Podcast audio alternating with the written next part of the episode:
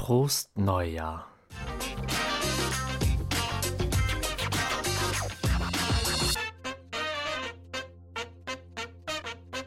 Moin und herzlich willkommen zur Immenkist, der sumsige Podcast von der Oster. Heute Folge 27. Imkern im Juli und August. Moin, ich bin Johannes und ich bin Imker und ich wünsche dir ein frohes neues Bienenjahr. Ähm, was? Ja, genau. Also wenn man das richtig betrachtet, dann endet das alte Bienenjahr am 31. Juli und beginnt mit dem 1. August.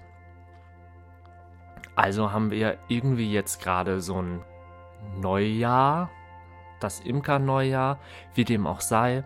Die beiden Monate sind trotzdem zusammengefasst, auch wenn jetzt hier so ein Bruch drin ist. Aber du wirst sehen, warum ich das meine, warum ich es zusammengefasst habe und warum es aber auch gleichzeitig eine Trennung ist, weil alles, was wir jetzt machen, ist entscheidend für, unsere, für die nächste Saison, für das nächste Bienenwirtschaftsjahr.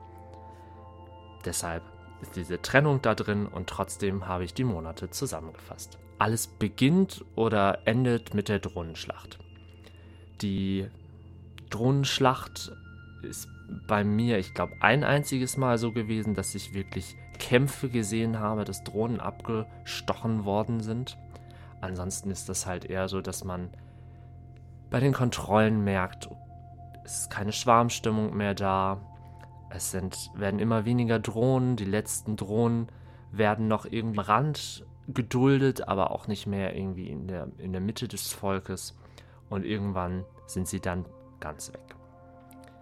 Wenn die Schwarmstimmung zurückgeht, mache ich es so, dass ich halt nicht mehr alle sieben Tage in die Völker schaue, sondern diesen Zeitraum von Woche zu Woche etwas erweitere. Und damit wäre dann das Jahr auch fast zu Ende, außer man hat noch Honig in den Völkern.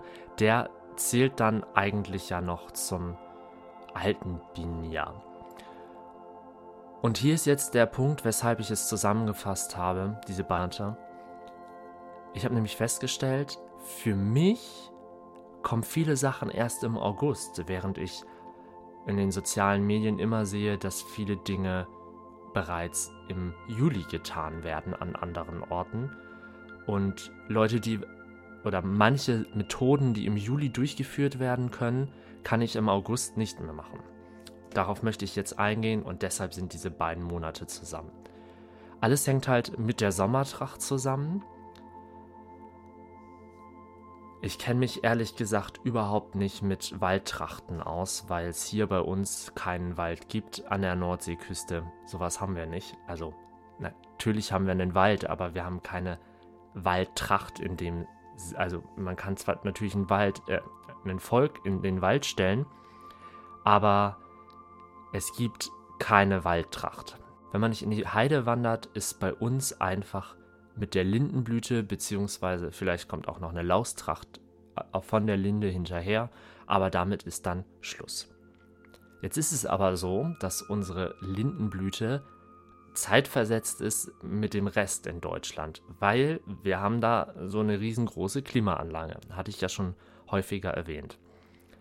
Und dieses Jahr war sie einfach noch zeitversetzter als sonst die Jahre.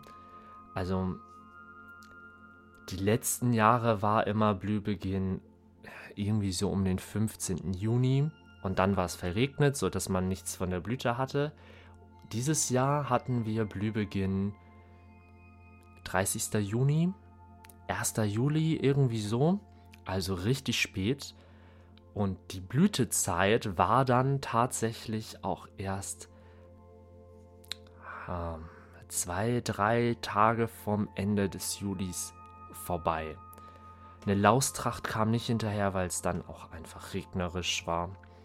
Aber es hatte sich halt einfach alles so mega verschoben und so ist das hier immer. Also wir sind grundsätzlich irgendwie später als überall sonst in Deutschland. Aber das ist so. Das bedeutet, unsere Honigernte findet meistens erst in der letzten Juliwoche irgendwie statt. Und ich glaube, das späteste bislang war äh, Mitte, Ende August, wo ich diese normale Lindenblüte bzw. Ähm, die Lindenlaus, den Lindenlaushonig geerntet habe. Schon relativ spät.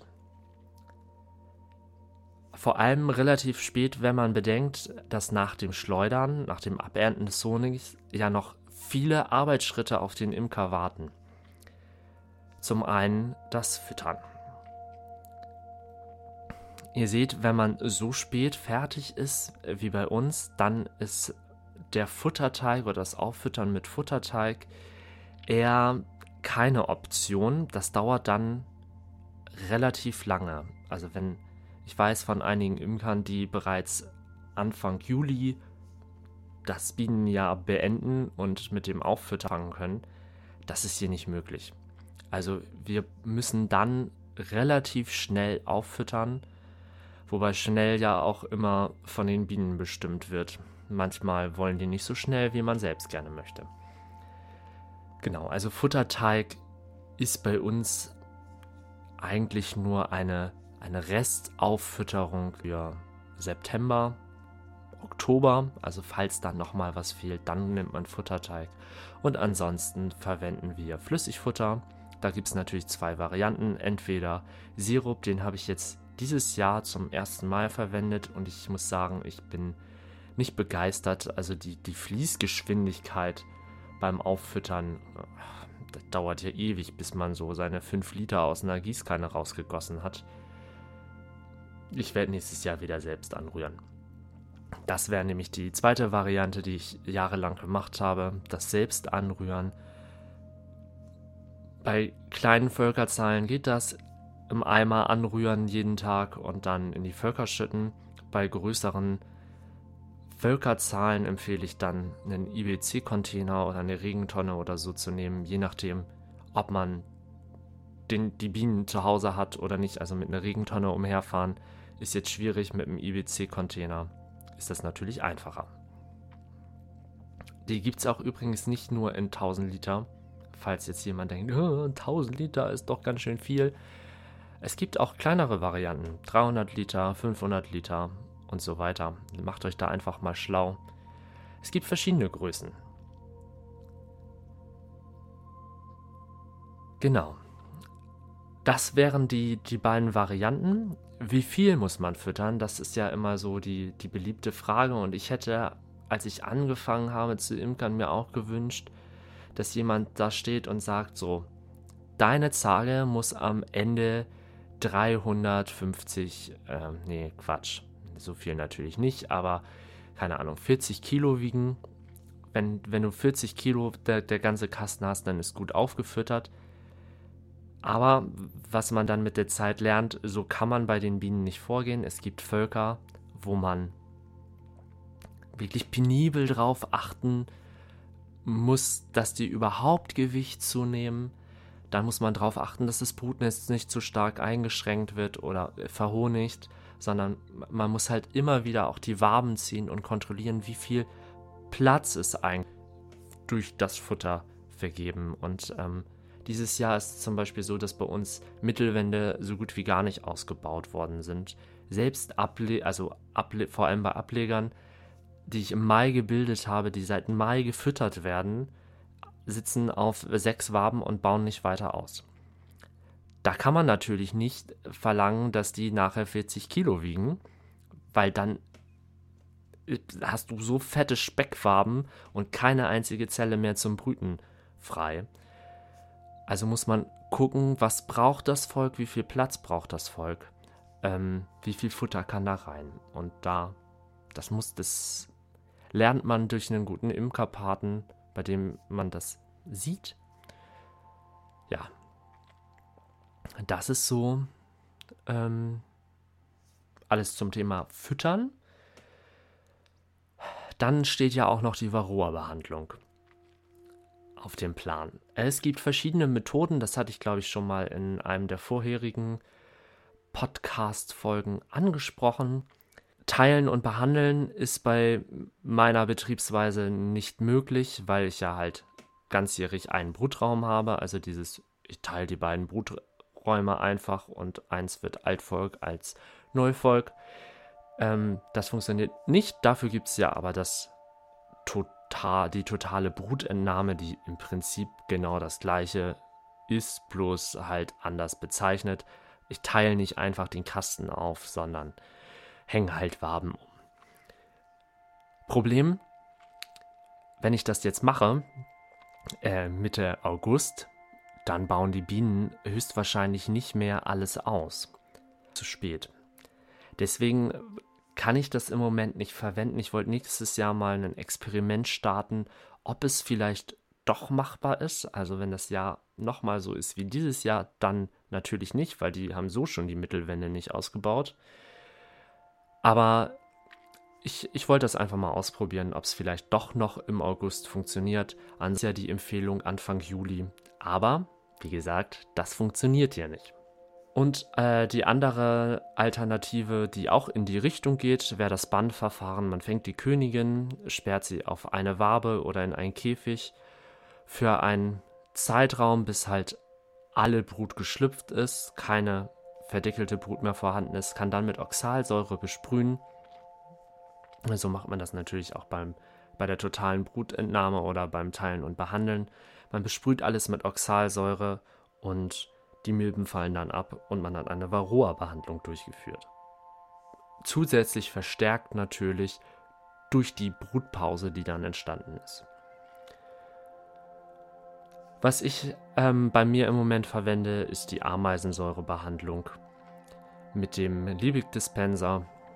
Ähm, ja, dieses Jahr war es gefühlt etwas feucht, also ähm, ich glaube, die Herstellerangaben sagen, ähm, bei dieser Luftfeuchtigkeit und den Temperaturen dauert das ungefähr 10 Tage. Allerdings wird empfohlen, die 80-prozentige Ameisensäure zu verwenden.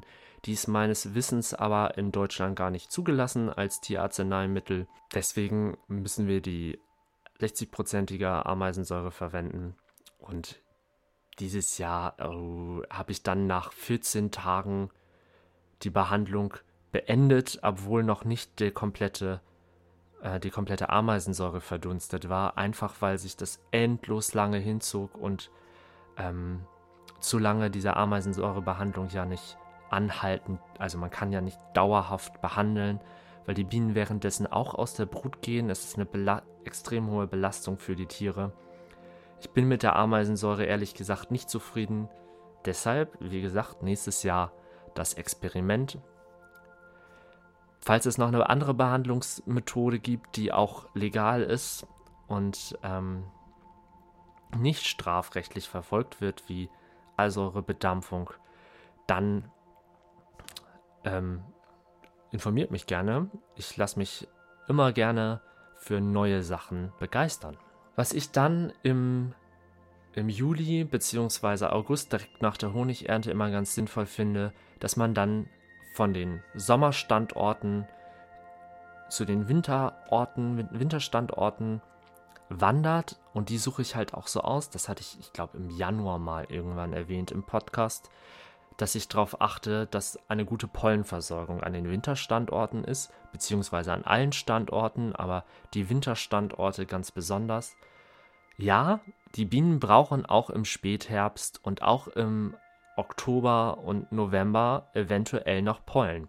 Gerade hier, wo der erste Frosttag irgendwie vielleicht mal Ende November sein könnte, also wo Bienen halt endlos lange fliegen, ist halt eine Pollenversorgung wichtig, weil lange, lange Zeit noch gebrütet wird. Und umso besser die Pollenversorgung, umso besser ist das Volk, umso gesünder ist das Volk und halt umso besser ist es auch entwickelt. Ja, hat man das erledigt, dann geht es natürlich, also erst nur ein bisschen auffüttern, dann die Varroa-Behandlung und dann die Restauffütterung. Die zieht sich dann hier bei uns natürlich bis in den September. Ich fütter nämlich eher langsamer auf, um ein Verhonigen des Brutnestes zu vermeiden. Man kann auch innerhalb von zwei Wochen auffüttern. Das ja, ist jedem selbst überlassen, wie er oder sie meint, dass es für die Völker am sinnvollsten ist. Ich meine, langsameres Auffüttern ist besser. Auch wenn ich damit das Risiko eingehe, dass die halt irgendwann sagen, nö, wir wollen jetzt kein Futter mehr abnehmen, es ist uns jetzt zu spät im Jahr. Dann gibt es immer noch Alternativen, dass das Volk genug Futter erhält. Aber ja, ich finde die Brutleistung für den Winter, das Erzeugen der Winterbienen ist einfach extrem wichtig. In dieser Zeit kann man jetzt aber, also spätestens im August, kann man die, die Durchsichten auf ein Minimum runterfahren. Beziehungsweise ich würde gar nicht mehr alle Waben jedes Mal ziehen, sondern einfach nur eben gucken, in der Mitte einmal aufbrechen, Wabe leicht rausziehen, ist Brut vorhanden, sieht die Brut gesund aus, jo, passt, reinschieben, zumachen, links und rechts anheben, so ein bisschen das Gefühl bekommen, wie viel Gewicht ist in dem Volk und dann, das sind dann, keine Ahnung, eine Minute pro Volk. Ist meine Empfehlung. Das reicht vollkommen aus. Man braucht nicht mehr sich das gesamte Brutnest anschauen. Das lohnt einfach nicht und steigert einfach das Risiko, dass man die Königin irgendwie quetscht. Also, nee, das verringert das Risiko, dass man die Königin quetscht, so. Ähm, ja, also umso öfter man rauszieht und umso mehr man im Volk macht, wenn man jetzt halt eine Königin quetscht, dann ist das Volk praktisch verloren. Ja, ähm, Honigpflege, also wenn man den Honig geerntet hat, wie ich das mache, habe ich ja ähm, im Juni oder im Mai mal beschrieben. Aber Honigpflege, also den Sommerhonig, wenn man den kristallisiert und cremig gerührt haben möchte, dann muss der irgendwie geimpft werden und regelmäßig gerührt werden. Der flüssige Honig muss natürlich abgeschöpft werden ähm, und abgefüllt werden. Also all solche Sachen kommen jetzt nach und nach immer mal wieder. Und mm, man hat ja auch den Honig irgendwie nicht nur da, sondern man muss den ja auch dann vermarkten. Also er verkauft sich halt nicht von alleine. Das ist jetzt so im August vielleicht noch bei dem einen oder anderen Markt oder keine Ahnung. Also da sollte man sich jetzt mal Gedanken drüber machen, weil jetzt haben wir als Imker halt auch gerade mit der mit den Varroa-Mitteln und mit dem Futter und was sonst noch im letzten Vierteljahr so an Arbeit auf uns zugekommen ist. Wir hatten halt viele Ausgaben und jetzt wird es einfach auch mal Zeit, dass wieder Geld reinkommt. Und damit sind wir auch schon am Ende. Ich wundere mich gerade, das Aufnahmeprogramm zeigt hier 19 Minuten. Ich glaube, ich muss noch ein bisschen kürzen. Ich dachte, ach, packst du zwei Monate zusammen, so viel zu erzählen hast du ja gar nicht, so viele Punkte stehen da nicht, aber hm, ich kann ganz schön viel labern, wenn nicht viele Punkte da sind. Hups. Nun ja, wir machen nächste Woche, glaube ich, direkt weiter mit September und Oktober. Da stehen nämlich noch weniger Punkte. Vielleicht halte ich mich dann auch mal wirklich so ein bisschen kürzer. Genau. Ich wünsche dir auf jeden Fall, dass bei dir im Juli und August, auch wenn wir jetzt Ende September haben, äh, alles glatt gelaufen ist. Schreib mir doch gerne, wie es bei dir du Honig ernten kannst und wann du Varroa-Behandlung machen kannst, beziehungsweise wie du die Varroa-Behandlung machst. Das wird mich auf jeden Fall interessieren, wenn du Tipps hast, Ideen hast, was man sonst noch machen kann, was du vielleicht auch von der Idee hältst, die totale Brutentnahme noch im August durchzuführen. Vielleicht hast du ja sogar Erfahrung, ob das funktioniert oder nicht. Schreib mir das gerne, ich bin immer neugierig und gespannt. Und ansonsten hören wir beide uns nächste Woche wieder. Mach's gut, lass dich nicht stechen. Bis zum nächsten Mal.